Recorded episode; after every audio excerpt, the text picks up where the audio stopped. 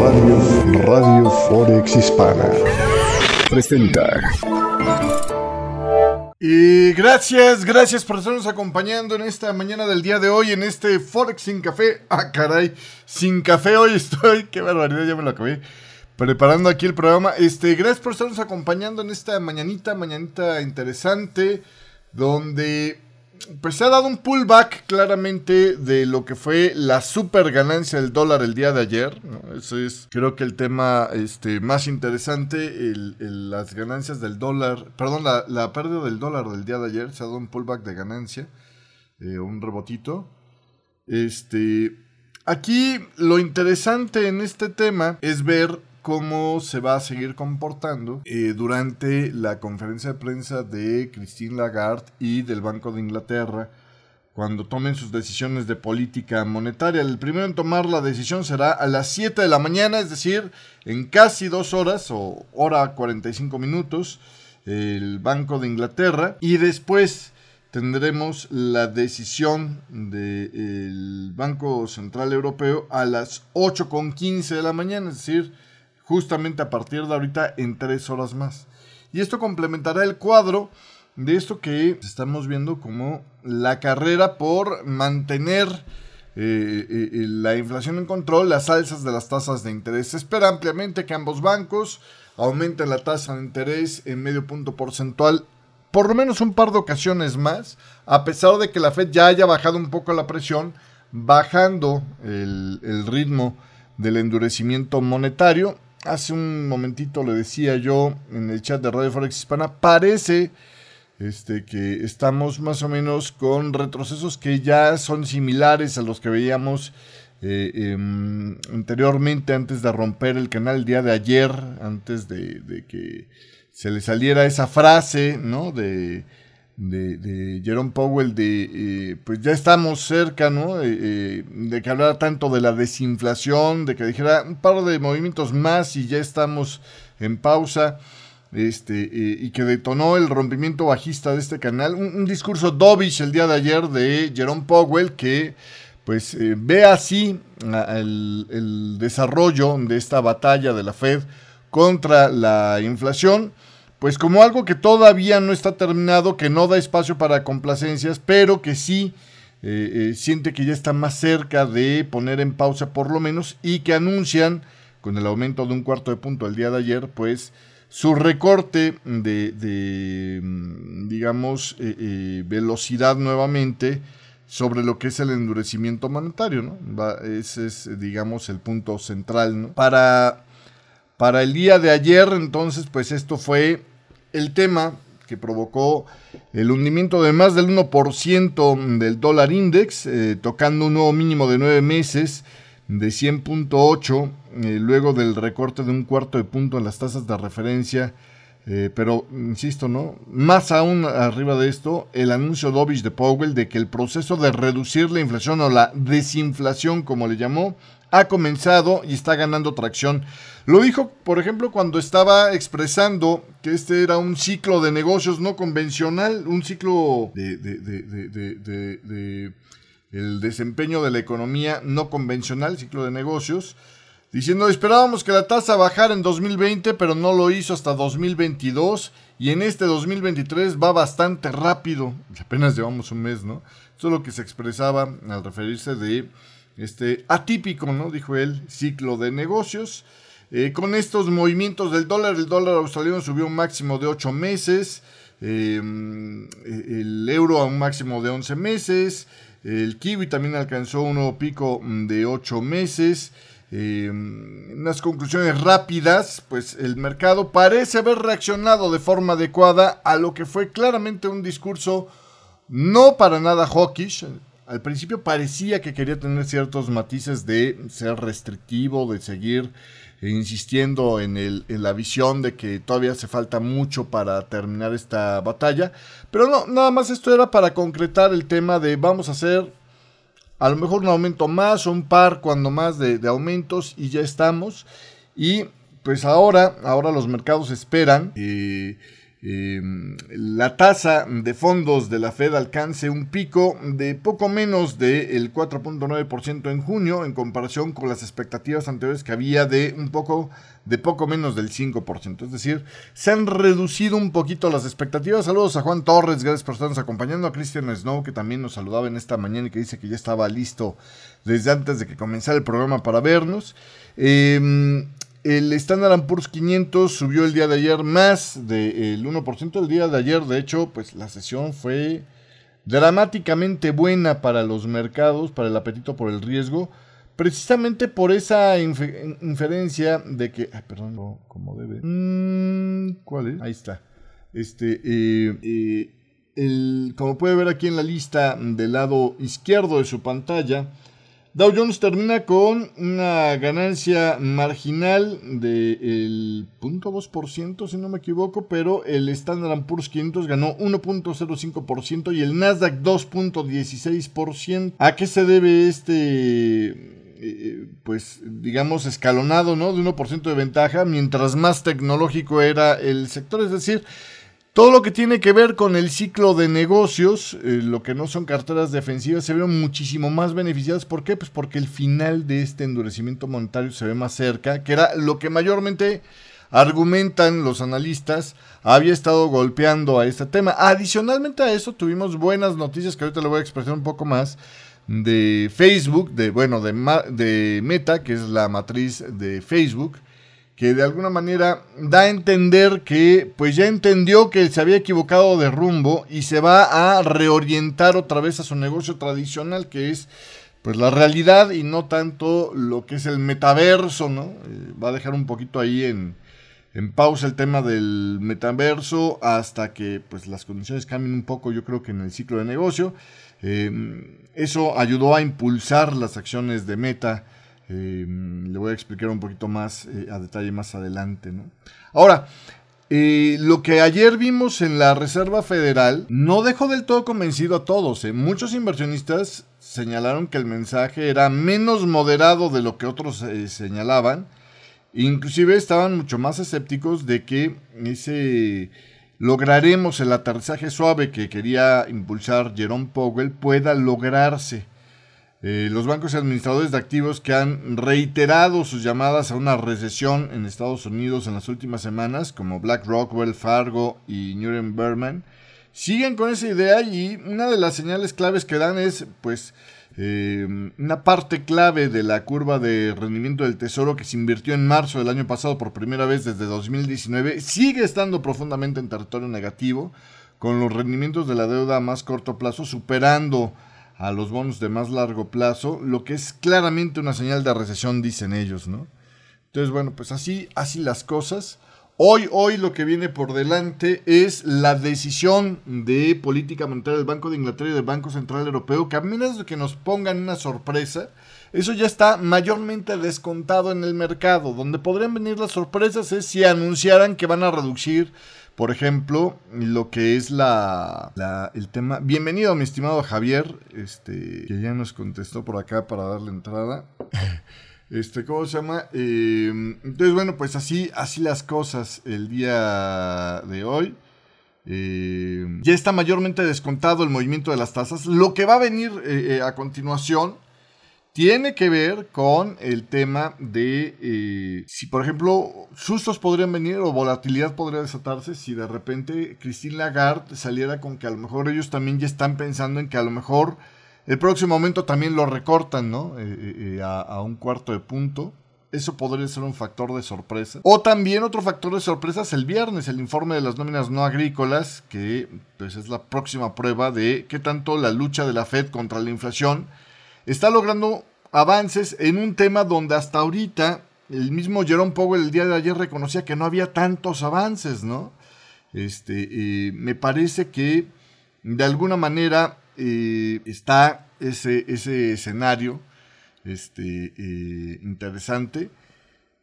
yo ahí, como ayer le decía en el chat de, de Radio Forex Hispana cuando estaba acompañándole durante la transmisión de este el mensaje de la fe de Jerome Powell, pues me parece que de alguna manera hubo un momento donde hasta puedes como que notar en la expresión de Powell que se había dado cuenta, sobre todo cuando Michael McKee de Bloomberg le hace una pregunta que involucra precisamente ese argumento de que el, el mercado laboral sigue extraordinariamente fuerte y esto va a permitir el aterrizaje suave, pues que lo había regado, ¿no? O sea, que son como que datos contradictorios.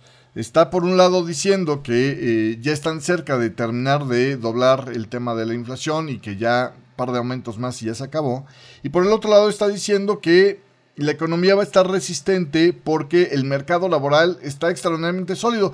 Todo lo que han intentado hacer ahorita según desde el principio nos habían explicado, en la Reserva Federal era tratar de equilibrar la oferta mm, de puestos de trabajo con la demanda o con la cantidad de gente que hay buscando trabajo en la calle, cosa que no ha pasado hasta ahorita. De hecho, este, eh, según el informe de los JOLTS, eh, del Departamento del Trabajo, las posiciones de, eh, de, las aperturas de trabajo nuevos, estas eh, pues aumentaron a 11 millones, lo que usted o no, ¿no? Prácticamente 11 millones. Aquí le pongo la gráfica. Este, son 11 millones 12 mil puestos de trabajo anunciados, volviendo a repuntar, ¿no? Entonces esto para nada habla de un mercado laboral que están este, equilibrando la oferta con la demanda. Y ahí también podría venir un poco de susto porque obviamente un mercado laboral ajustado permite que las demandas de salarios más altos sigan siendo fuertes, siga alimentando la posibilidad de que los consumidores sientan seguridad en su, en su estabilidad laboral y sigan gastando relativamente fuerte, lo cual les sigue dando oportunidad a las empresas de trasladar el aumento de costos que viene desde los salarios más altos que tienen que estar pagando para ser competitivos con pues el trasladar esos aumentos a eh, eh, los consumidores y esto se convierte en un ciclo pernicioso de aumentos inflacionarios. ¿Por qué? Pues porque obviamente la economía está permitiendo que al no enfriar el mercado laboral, eh, la demanda siga sólida, lo cual sigue pues provocando que las empresas transfieran o tengan todavía oportunidad de transferir el aumento de costo a sus clientes, es decir, sigan subiendo sus precios, lo cual va a seguir presionando a que los trabajadores pidan salarios más altos, que a su vez va a volver a empujar este carrito. Es, es como un ciclo pernicioso, ¿no? Entonces, esto realmente eh, eh, eh, complica, complica un poco el escenario en, esta, en esta situación, ¿sí me explico? Está, está poniendo ahí un poquito de, de complicación en este, en este escenario. Eh, vamos a ver, vamos a ver cómo sigue, pero esto es lo que eh, parece estar eh, siendo, digamos, el diablo en los detalles en esta, en esta mañana. básicamente, lo que el día de ayer, haciendo como un resumen de lo que vimos en la decisión de la Fed, que pues ya mantiene las tasas de, interés hasta en el 4,5 a 4,75%. primero que nada, en el comunicado eh, señalan que la guerra en Ucrania ahora es el origen de gran parte de la incertidumbre en lugar de ser la fuente de las presiones inflacionarias. Ya no mencionaron en el comunicado al COVID, ¿no? como una causa de presión o de preocupación. Y la explicación que dio Powell cuando le preguntaron sobre esto es que, pues básicamente ya no está afectando a la economía, creen ellos, porque la gente ya sabe manejar la pandemia. La pandemia es más manejable, ya no es un peligro mortal como era antes. Y ya más o menos la gente sabe reaccionar y sabe controlar este, este factor. Ya saben reaccionar mejor a la, al, tema del COVID. Por el otro lado, pues ya cuando China deja de tener eh, el, control de, su estrategia esta de cero COVID, pues también ya cada vez su disrupción será menor, ¿no? Torpecimiento de, los, eh, de las cadenas de suministro será menor y por lo tanto ya no es un factor que les esté interesando. Em, la Fed cambió de señalar, eh, eh, le decía, el ritmo de aumento a una extensión del aumento, eh, lo que algunos economistas interpretaron como una preparación al mercado para que empiece a escuchar más asiduamente sobre el debate de cuándo hacer una pausa en las alzas de tasas de interés. Aunque dio una pista importante, hasta ahorita ellos no están viendo meter pausas entre alzas, es decir, el ritmo de alzas no se va a desacelerar tanto a que sea discontinuo, a que sea... Ahora hicimos un aumento de, un cuarto de punto y puede haber uno o dos eh, decisiones de política monetaria sin aumentos de tasas para luego volver a retomar el tema de las alzas de las tasas, ¿sí me explico? Este, este eh, factor me parece que ya no está juego en este momento. Y ahora, ahora lo que se está eh, manejando de alguna manera es, eh, pues, vamos a dar uno o dos aumentos pero consecutivos, es decir, mayormente las expectativas es que antes de que termine el primer trimestre o apenas terminando el primer trimestre, tendremos este, eh, la, famosa meseta, ¿no? La, la, pausa en los aumentos de tasas para esperar a ver cómo se sigue comportando la economía y si se sigue enfriando, enfriando lo que quiere decir pues que ya el castigo eh, em, que, le impusieron es suficiente para controlar la inflación. Eh, Jerome Powell dice que estaba conforme con eh, el anclamiento de las expectativas de inflación, es algo que es muy importante porque finalmente esas expectativas son las que provocan las decisiones de los que toman decisiones en los negocios para provocar más inflación o no por delante. Entonces, eh, decía que él estaba conforme con esto, explicó que la reducción de la velocidad en el aumento de las tasas era precisamente porque ahora ya tienen más espacio para tomarse más tiempo para ver cómo lo que han decidido hasta ahorita podría estar afectando, qué tanto está permeando en la economía, ¿no? Este, eh, Jerome Powell de todos modos decía, todavía hace falta más para controlar la inflación. La pausa, sin embargo, señalaba, no está lejos. Estamos hablando de un par de aumentos de tasas más para lograr la postura restrictiva apropiada, es decir, para endurecer las tasas a un nivel donde ya hayamos frenado esta inflación. Eh, aumentó las expectativas con esto de un aterrizaje suave, ¿no? a la hora de decir ya no vamos a seguir endureciendo por mucho más la, la tasa de interés, aunque no se comprometió a niveles.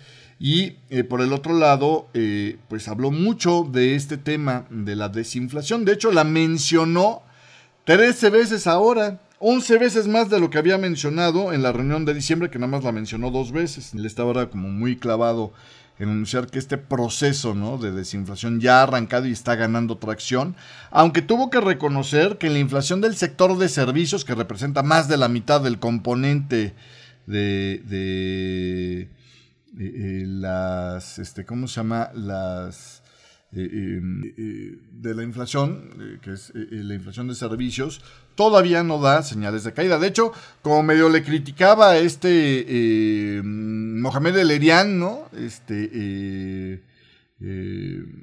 pues, perdón, este, eh, decía, ¿sabe qué? Este, pues yo no sé qué índice está viendo este Jerome Powell, porque honestamente no hay una, eh, en, los índices que se siguen más comúnmente, no hay una clara evidencia de que, eh, digamos, las condiciones estén más ajustadas ahora de lo que estaban antes, ¿no? Pero en fin, sobre el tema de lo que viene por delante eh, para, para, digamos, este, resulta ser que este, eh, eh, el gobierno de Estados Unidos, pues va a tener que tocar el tema de lo que es la, la, el techo de endeudamiento, pues yo creo que con una postura mucho más vencedora de lo que originalmente estaban calculando. Resulta ser que ya se dio la primera reunión de este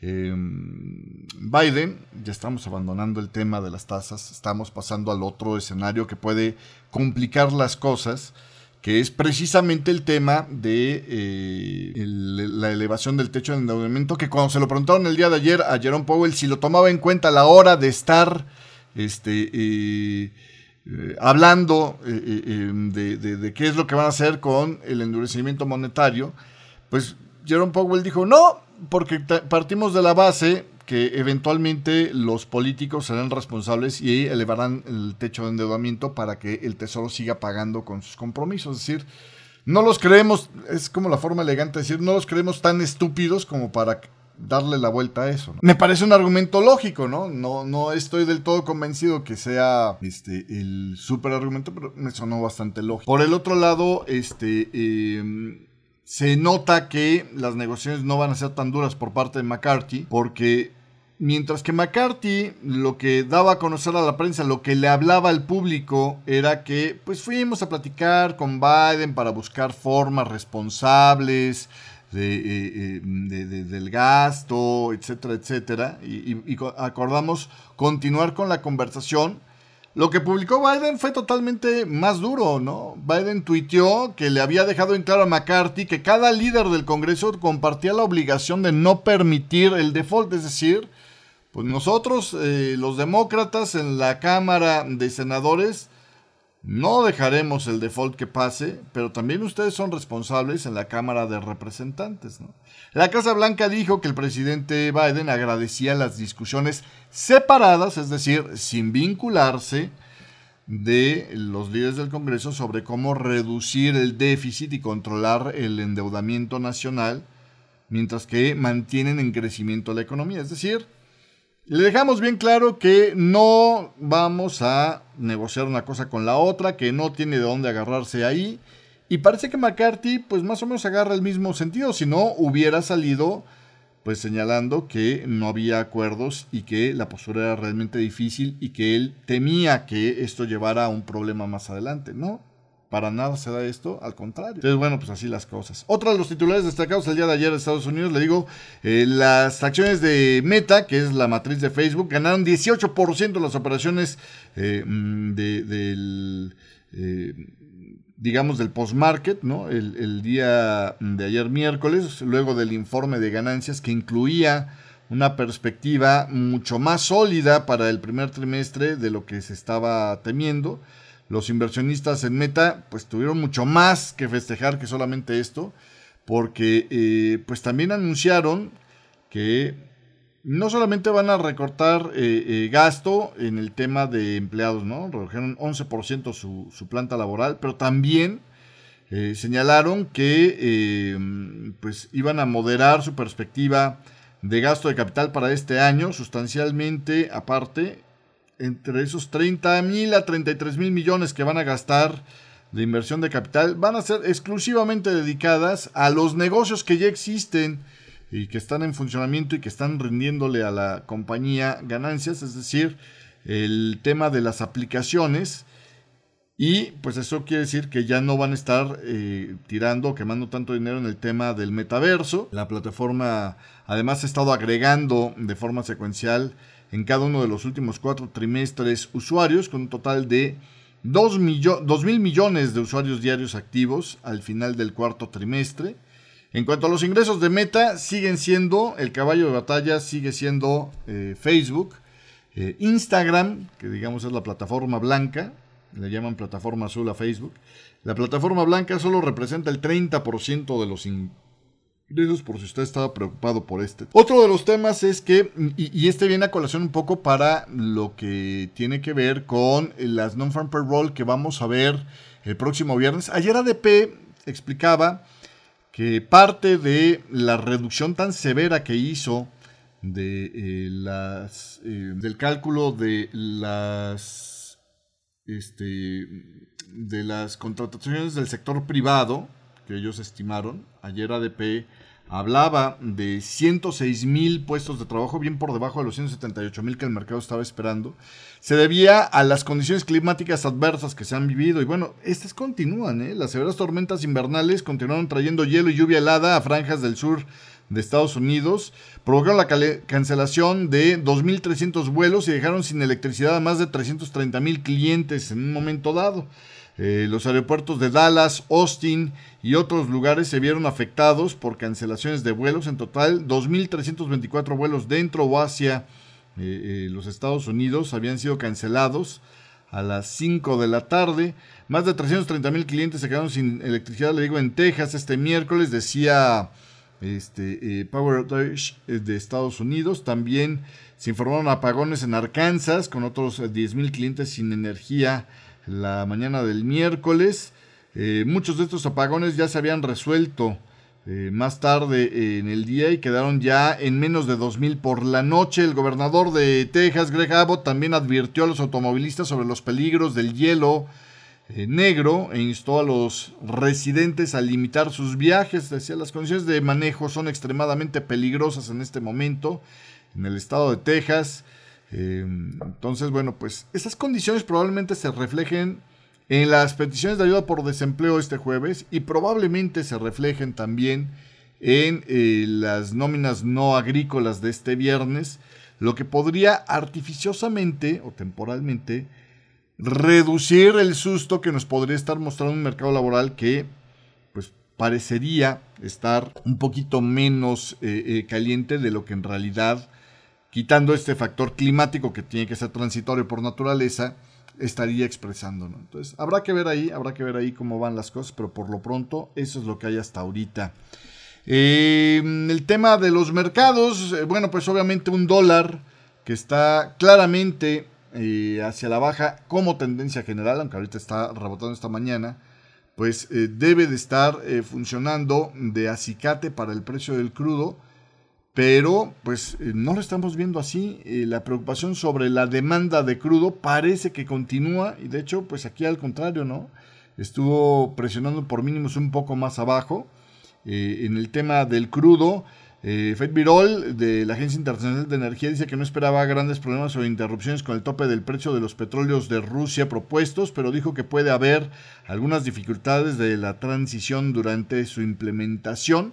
Y es que este domingo ya entrará la otra fase de la, en la que la Unión Europea quiere controlarle los ingresos al Putin de Rusia con el crudo, que es pues limitar los precios de el diésel, por ejemplo, ¿no? Y es un tema interesante porque 40% de la plantilla automotriz de, eh, de, mm, eh, la Unión Europea es de diésel, ¿no? Por ponerle un caso nada más. Eh, entonces, bueno, pues en fin, así van las cosas. Esto nos confirma que estamos en la onda C, ¿no? El hecho de que todavía hay una presión persistente a pesar del tema este. Lo que todavía no tenemos muy claro es si es una diagonal o no. Todavía se puede seguir jugando con la idea de una diagonal aquí. Por ejemplo, si esto fuera un ABC para hacer la onda 3, esa recuperación rápida, la onda 4, en forma de una diagonal. Que ayer tocamos esa idea por primera vez. Si esto fuera 3, la 4 podría ser esta. Y entonces estaríamos a punto de terminar. A lo mejor es una diagonal inicial, ¿eh? Estamos a punto de terminar la primera fase de la onda C porque me parece muy, muy pronto para que sea toda la onda C, ¿no? Por muy plana, muy plana, no, perdón, por muy este, breve que sea el zigzag, no puede terminar antes de A. Entonces, aquí todavía hay la posibilidad de que a esto le tengamos que bajar un gradito. Y estemos hablando apenas de la onda 1. Ahí sí, a lo mejor ya de un impulso de cero. Lo vamos a dejar así. Y entonces, eventualmente, si se da un repunte del crudo, debería de regresarnos más o menos a esta zona de resistencia. En el tema del oro, este, volvió el oro a ahí sí aprovechar eh, como buen commodity este, la debilidad del dólar. Ya lo tiene presionado por máximos ya por encima de los que habíamos visto anteriormente, lo cual es consistente para la fase esta de 5. Creemos que de hecho ya está concluida la, posibilidad de la onda 4, a menos de que esto fuera A de 4 apenas y que la 4 vaya a ser mucho más amplia. Pero por el amplio del canal, la verdad es que es muy, muy improbable ese caso.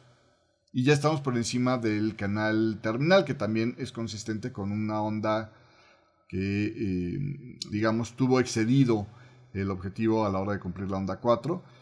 Por conteo de onditas en esta fase 5, yo creo que todavía estamos en proceso de terminar esta fase. En cuanto al tema del cobre, ahí hay buena posibilidad de que la onda C de esta plana fuera una diagonal 1, 2, por acá 3, 4, 5. Y estamos esperando a ver si se corta estos máximos. Podrían empezar oportunidades alcistas para el cobre. Habrá que ver. En el tema del Dow Jones, el día de ayer, bueno, la recuperación volvió a extender un poquito más, ¿no? Precio hasta la zona de resistencias.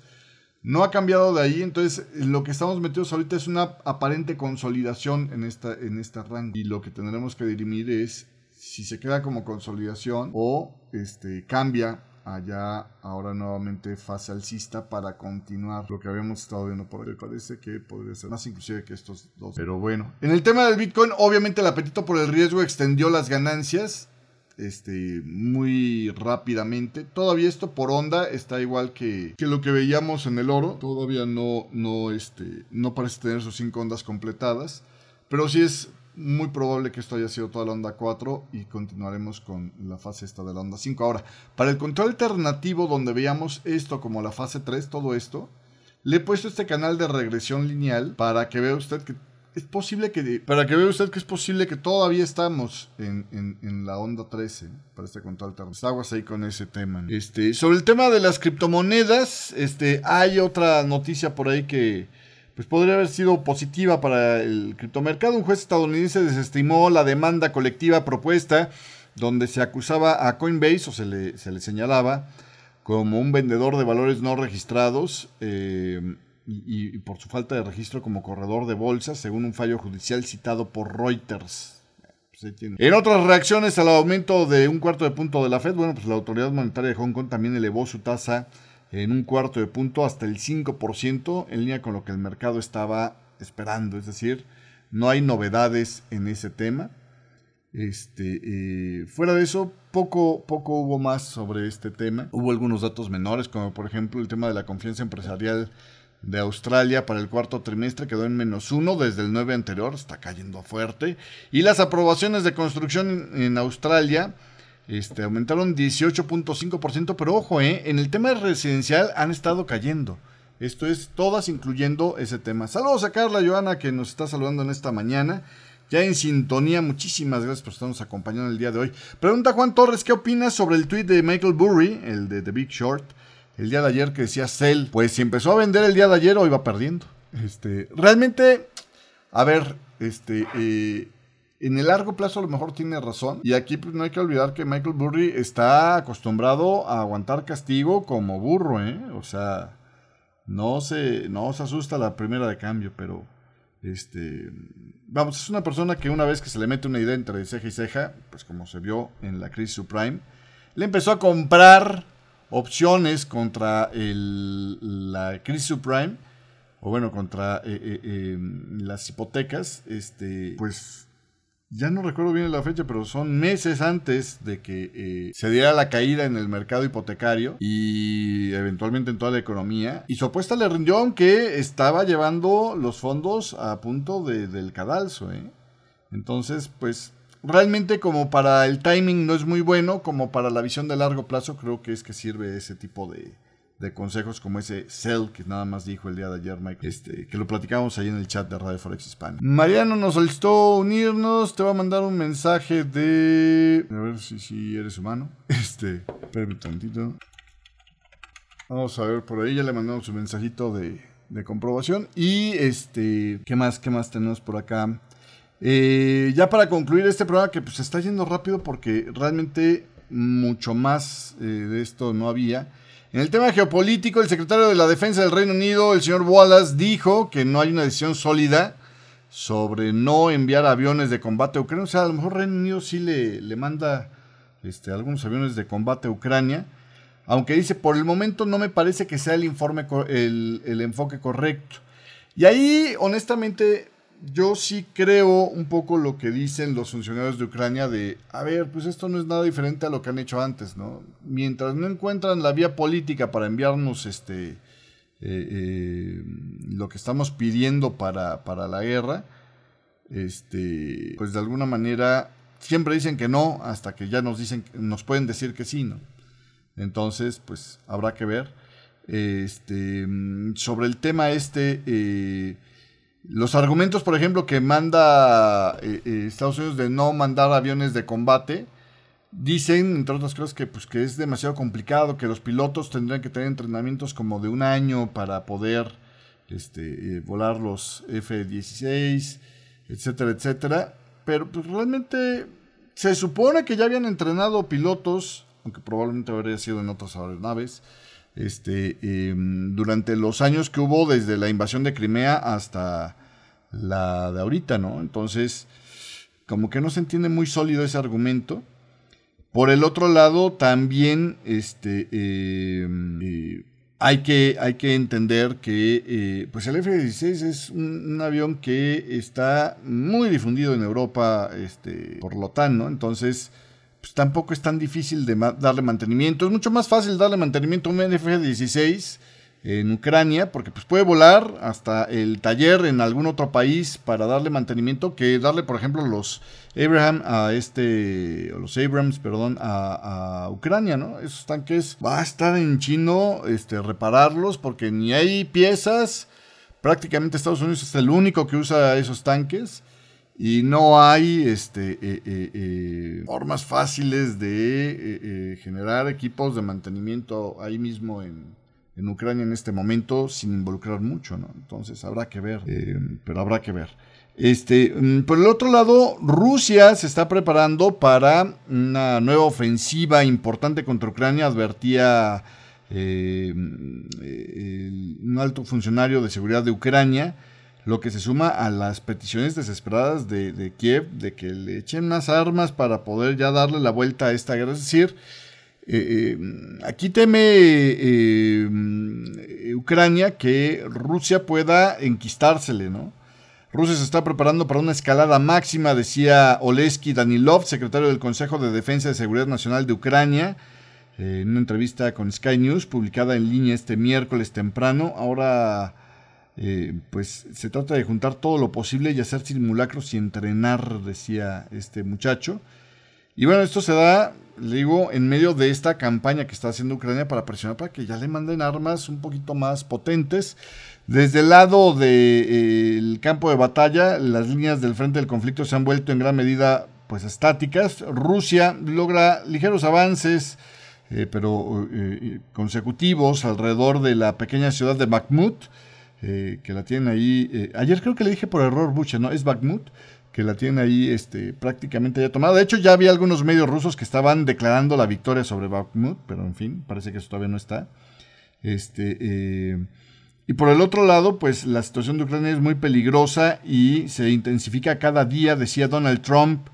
Eh, que es importante lo que diga Trump sobre este tema de la guerra, porque mucho de esto, sobre todo para el Putin de Rusia, es bien importante lo que diga Trump, porque una de las posibles apuestas que está haciendo este eh, Putin es, pues me enquisto hasta que se defina el escenario de las elecciones del 2024 y si ganara Trump, probablemente me toque la de ganar, ¿no? Porque, porque Trump ha dicho que este, ya pasó mucho tiempo para que todas las partes involucradas buscaran un final pacífico a la guerra y que esta catástrofe pues no se salga de control. Trump no dijo directamente que pondría fin a esta guerra, pero sí ha señalado que un presidente de Estados Unidos puede usar su poder para lograr resultados, ¿no? Y aquí pues hay dos caminos, ¿no? El que probablemente apuesta Putin, si es que se va a enquistar, es que Trump finalmente va a acabar diciendo esto cuesta un chorro, no nos está beneficiando, al mundo le está costando un chorro, ya que le partan su mandarín en gajos a Ucrania y se acabó el problema, ¿no? Eh, esa es la apuesta del Putin.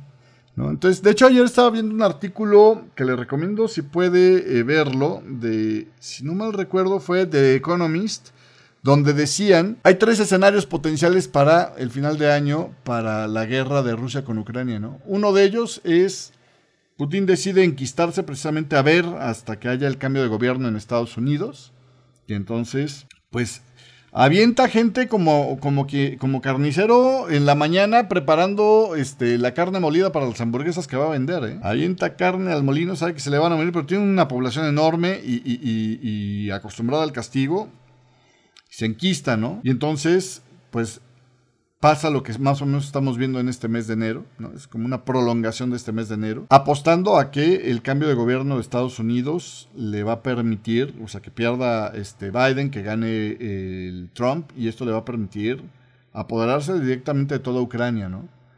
El segundo escenario tal vez el más peligroso, pero el más eh, optimista para Ucrania, pues eh, finalmente eh, los intentos de, Rusia para, para este, mm, digamos, socavar el espíritu de apoyo a Ucrania fracasan. Ucrania empieza a usar sus lanzacohetes que le han estado donando las empresas, los países occidentales, pues para apuntarle por lo menos a recuperar Crimea y se le pone una encrucijada al Putin de Rusia entre, pues usamos o no usamos eh, eh, armas nucleares, ¿no? Por eso es que le digo, es el más optimista para el mundo, para Ucrania, pero el más peligroso para el mundo. Y el tercero, que es probablemente el más eh, eh, probable, perdón, el, primero era el más probable, ¿no? El de se encalla este Rusia, se enquista ya dentro de Ucrania. El tercer escenario, pues es que finalmente los rusos toman una victoria este, apabullante en este mismo año contra Ucrania eh, precisamente por, por el, uso de una masiva este, eh, eh, puesta en marcha de, soldados que le cuesta vidas al, ejército de Ucrania que no puede mantener el ritmo, es un país mucho más pequeño en recursos humanos, y entonces finalmente por fuerza bruta acaba dominando a pesar de los apoyos y al tiempo en que el uso de armas estratégicas como esto de los jets de combate, etcétera, etcétera, nunca llega para Ucrania. Entonces, esos son como los tres escenarios que pintaba Barron. Este, el más improbable es este último que le acabo de hablar, el más probable el primero que le comenté. Eh, pues veremos, veremos qué pasa por ahí. Hoy también allá en Ucrania se está hablando de eh, un paso más en la batalla contra la corrupción. Esto se da justamente cuando están por eh, eh, entrar en conversaciones Zelensky con los líderes de la Unión Europea en Kiev este viernes. Se espera que las discusiones se centren precisamente en el manejo de la corrupción y otros asuntos técnicos. Eh, el día de ayer el principal fiscal de Ucrania anunció una serie de casos de corrupción encontrados contra exaltos funcionarios y personal o personajes este, llamativos de Ucrania. Una publicación en Facebook, eh, este principal fiscal de Ucrania, Andrik Kostin, dijo que su oficina había notificado oficialmente a seis exaltos funcionarios del Ministerio de Defensa y otras instituciones sobre los casos. Las acusaciones en su contra van desde malversación de fondos hasta malversación y aceptación de sobornos. Las nuevas acciones anticorrupción incluyeron allanamientos en las casas del ex primer ministro Arzen eh, Abakov, y del multimillonario Ior eh, que, o Kolomoisky, perdón, que es interesante este personaje porque es el dueño de la televisora que llevó al estrellato a Zelensky con una serie de televisión donde ponía a Zelensky, que era un actor, como el presidente de Ucrania, ¿no? En esta eh, serie de ficción que tuvo mucho éxito allá en Ucrania y que finalmente pues lleva a Zelensky luego a la presidencia, ¿no? Y de hecho, Georg Kolomsky, eh, eh, eh, apoyó a Zelensky en su campaña presidencial. Bueno, ayer había escenas de este dueño de, la estación de televisión, este, pues con brazos cruzados enfrente de su casa esperando en lo que pues la policía estaba haciendo la redada, ¿no? Estaba haciendo el chequeo adentro de su casa.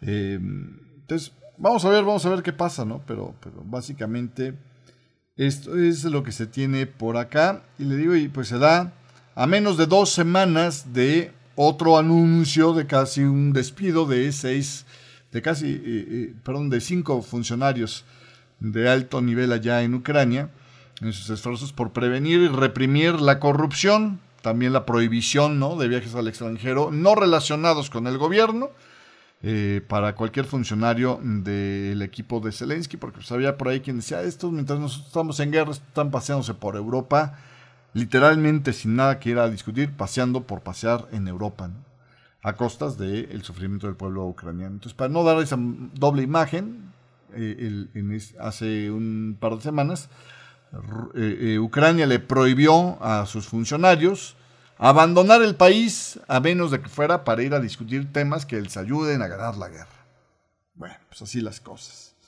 En otros temas geopolíticos, Estados Unidos llega a un acuerdo, finalmente sí, con Filipinas para ampliar el EDCA, que es el acuerdo este que tienen este, de cooperación eh, militar, eh, subieron ya de cinco eh, bases militares que tenían concedidas y acordadas en 2016 a nueve ahora. Y bueno, pues con esto tiene mejor posición para construir instalaciones en bases filipinas acordadas, para precolocar equipos, reabastecer y mantener aeronaves y embarcaciones y rotar tropas a través de las bases. La alianza filipino-estadounidense resiste la prueba del tiempo, decía Lloyd Austin, secretario de Defensa de Estados Unidos, diciendo esto Ayer, por cierto, también los medios estatales de Corea del Norte dijeron que los eh, ejercicios militares de Estados Unidos y sus aliados de la región están llevando a la situación a una línea roja extrema y que los ejercicios amenazan con convertir la península en un enorme arsenal de guerra. La Casa Blanca dijo que no, que para. Que eh, ni eran provocación ni nada, que no tiene intenciones hostiles contra Corea del Norte, que se tranquilice, que se tome un tecito de, de tila y que pues ellos van a seguir trabajando con los aliados para hacer cumplir las resoluciones del Consejo de Seguridad de la ONU destinadas a limitar los programas de armas de Corea del Norte y las cosas.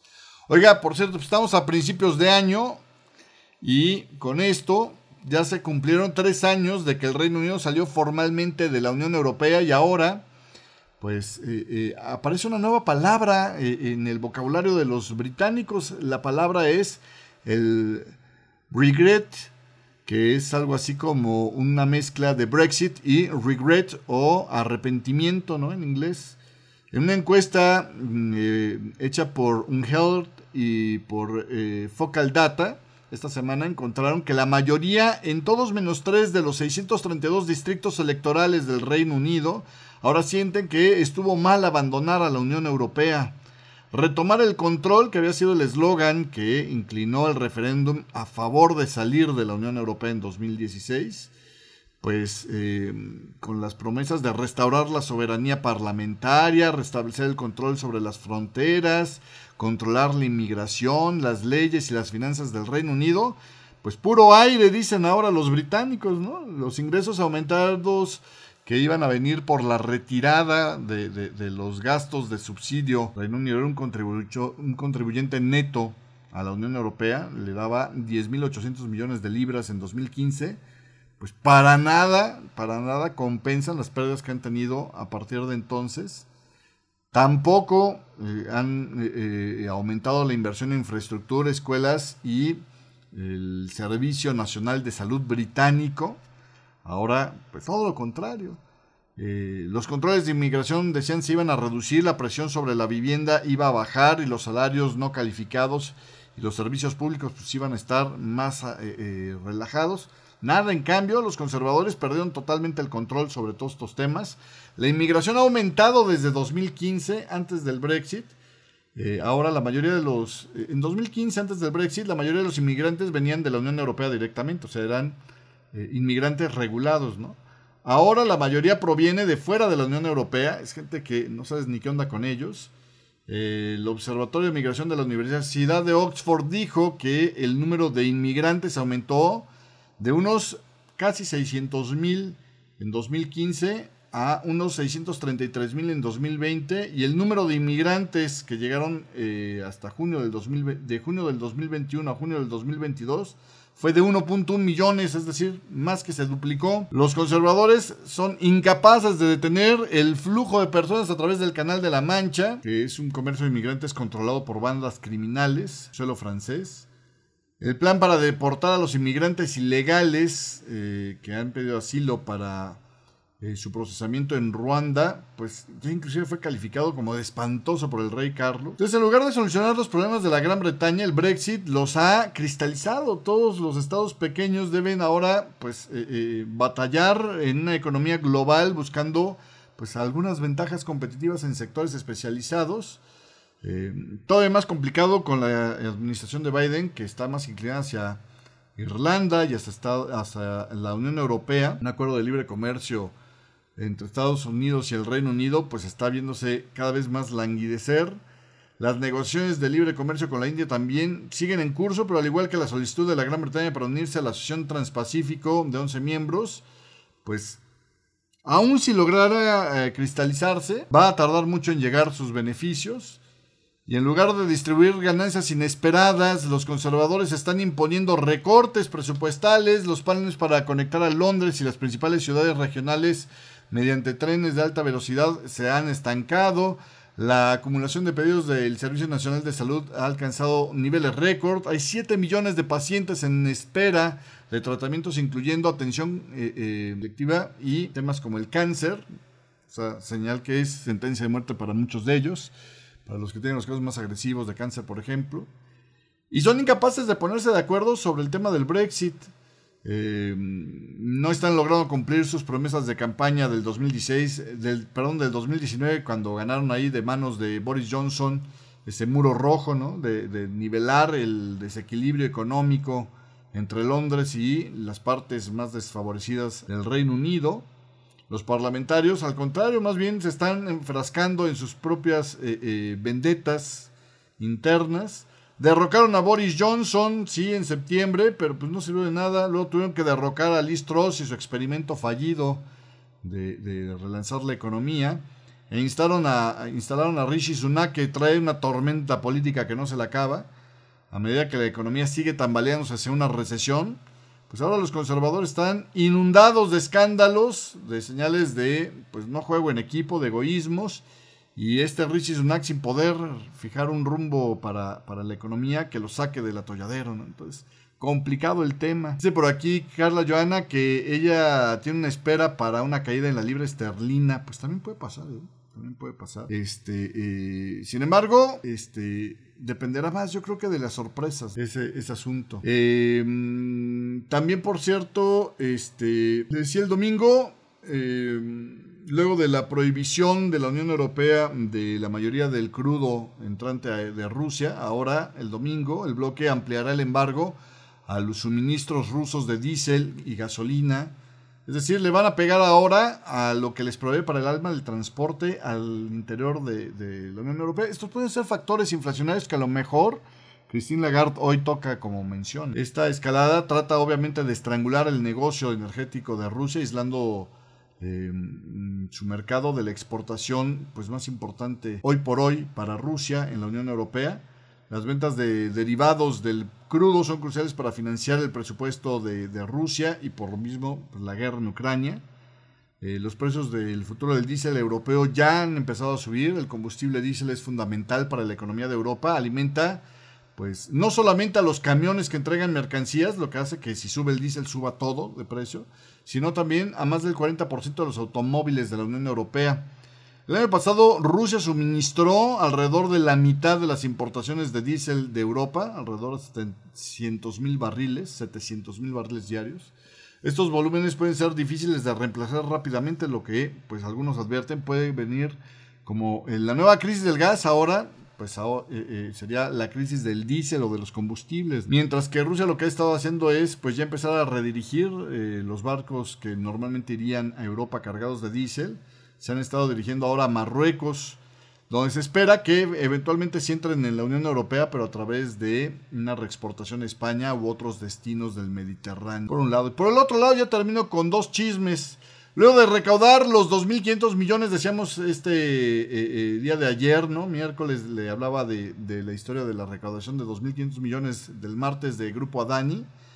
En un movimiento sorpresivo este miércoles, Adani Enterprises cambia de rumbo y dice que no quiere esta oferta de acciones, no va a vender, citando la volatilidad del mercado. Y bueno, pues esto provocó, le voy a mostrar aquí el gráfico, esta caída adicional, ¿no? Las pérdidas, la evaporación del valor eh, bursátil del grupo Adani ahora ya se extiende a más de 104 mil millones de dólares y esto ya está provocando que varios bancos quieran más garantías para la deuda del grupo Adani. De hecho, por ejemplo, ya eh, Citigroup dejó de aceptar los títulos de Adani para respaldo o como colateral. El declive de Adani también está arrastrando hacia la baja el mercado en general. El MSCI India, que incluye 8 de las acciones del grupo, ha bajado alrededor de un 9% desde un máximo de diciembre y está cada vez más cerca de una corrección técnica. 8 de las 10 acciones con peor rendimiento en el MSCI Asia Pacífico son precisamente empresas vinculadas a Adani, ¿no? Entonces, pues ahí, ahí se, se autoinfringió un daño este Adani y llama la atención el por qué, ¿no? Pero bueno, la verdad es que el argumento este de que no queremos este, que la volatilidad afecte a nuestro club de inversionistas suena medio raro, ¿no? Por el otro lado, y, bueno, dijeron que de los 2.500 millones que habían recaudado, los van a devolver, así de claro. Por el otro lado, este, eh, probablemente también lo que quieren hacer es intentar eh, eh, relanzar una, una venta a, a, precios más bajos, ¿no? Pero en fin, El acuerdo anterior estaba, estaba por arribito del valor actual de mercado de las empresas de Adani Group, pero bueno. Por otro lado, el medicamento que se llama Lagebrio, mejor conocido como Molnupavir de la Merck, pues dicen que puede, según unos este, eh, estudios del Instituto Francis Crick del Reino Unido y el Imperial College, junto con la Universidad de Liverpool, señalaron que encontraron que este molnupavir puede estar enormemente asociado a la proliferación de nuevas mutaciones de coronavirus. Este medicamento que desde 2021, en medio de la emergencia todavía, este, la FDA le dio luz verde, pues según un análisis de más de 13 millones de genomas virales en bases de datos globales, esos investigadores notaron que las mutaciones vinculadas a este molnupavir o comercialmente llamado lagebrio, eran proporcionalmente más comunes en países y grupos de edad donde el fármaco está ampliamente utilizado como es Australia, Estados Unidos y el Reino Unido. Los investigadores notaron en cambio que países donde todavía el molnupavir no entra, como es Canadá y Francia, tienen bajo número de mutaciones, ¿no? Entonces es ahí donde dijeron, ah, caray, pues ¿qué no será el molnupavir el que les está provocando? Obviamente Merck negó que haya una información este, meramente de, este tipo de coincidencias. Eh, o sea, no hay ningún eh, eh, argumento directo que indique que algún agente antiviral haya podido contribuir al resurgimiento de o al aumento de variantes circulantes. pero pues obviamente la empresa no va a decir ninguna otra cosa. Es algo que es importante que vayan a observar.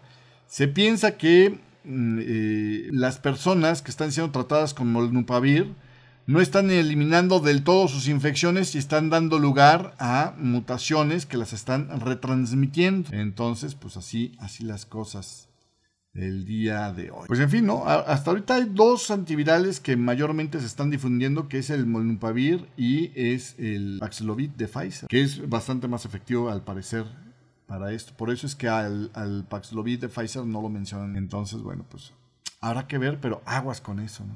Hasta aquí llegamos con el programa 6 de la mañana con 17 minutos. Estamos, pues, a, hora y... No es cierto, estamos a 44 minutos de la decisión del Banco de Inglaterra y a un par de horitas de la decisión del Banco Central Europeo.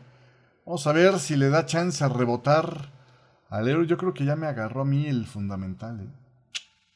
En fin, ya le contaré cómo me fue con esa posición. Oiga, este, pásela bonito, nos vemos, nos vemos en este espacio el día de mañana y los sigo acompañando en el chat de la radio, que por cierto ahí ya Mariano este, ya nos, nos contestó, así que ya lo estamos añadiendo al grupo. Gracias, gracias por estarnos acompañando en esta mañana, el día de hoy.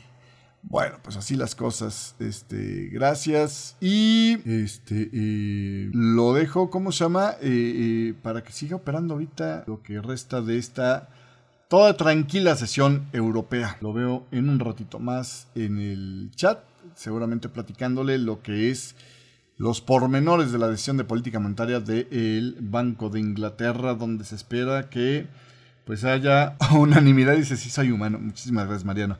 Bienvenido, ya estás adentro. Este, y eh, em, pues seguimos, seguimos. Gracias, pásela bonito. Chao. Ah, gracias también a la gente que, bueno, que nos escucha a través de, del podcast. Saludos. Radio, Radio Forex Hispana presentó.